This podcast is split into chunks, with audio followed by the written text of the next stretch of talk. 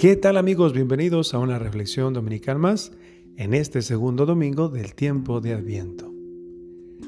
Aparece la figura de Juan el Bautista. Preparen los caminos del Señor. Es tiempo de preparación.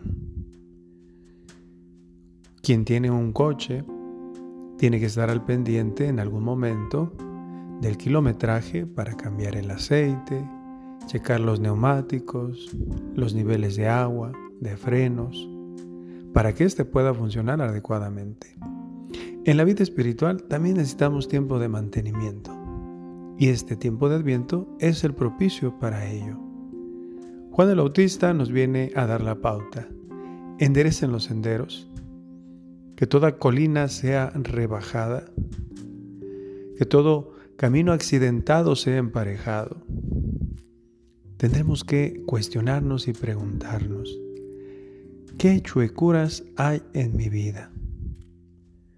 La deshonestidad, tal vez, la mentira, los negocios turbios, alguna situación que no es recta y que no agrada a Dios y que tampoco es propicia para que este tiempo Dios pueda venir a mi vida, a mi corazón.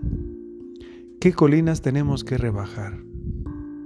Seguramente habrá montañas de soberbia, de egoísmo,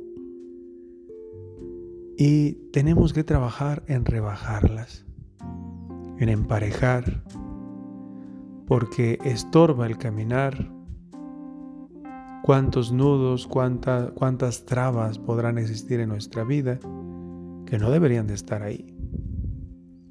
Cuántos huecos, cuántos vacíos existenciales, emocionales, humanos, cuántos conflictos sin resolver. Es momento de rellenar esos vacíos. De esta forma estaremos preparando nuestro interior para la venida del Señor. No dejemos pasar la oportunidad de disponernos interiormente. Hagamos caso a esta invitación de Juan el Bautista y del profeta Isaías. Preparemos los caminos del Señor. Preparemos nuestro corazón. Que tengan un excelente y bendecido domingo. La bendición de Dios Todopoderoso, Padre, Hijo y Espíritu Santo, descienda sobre ustedes, sobre su familia y les acompañe siempre.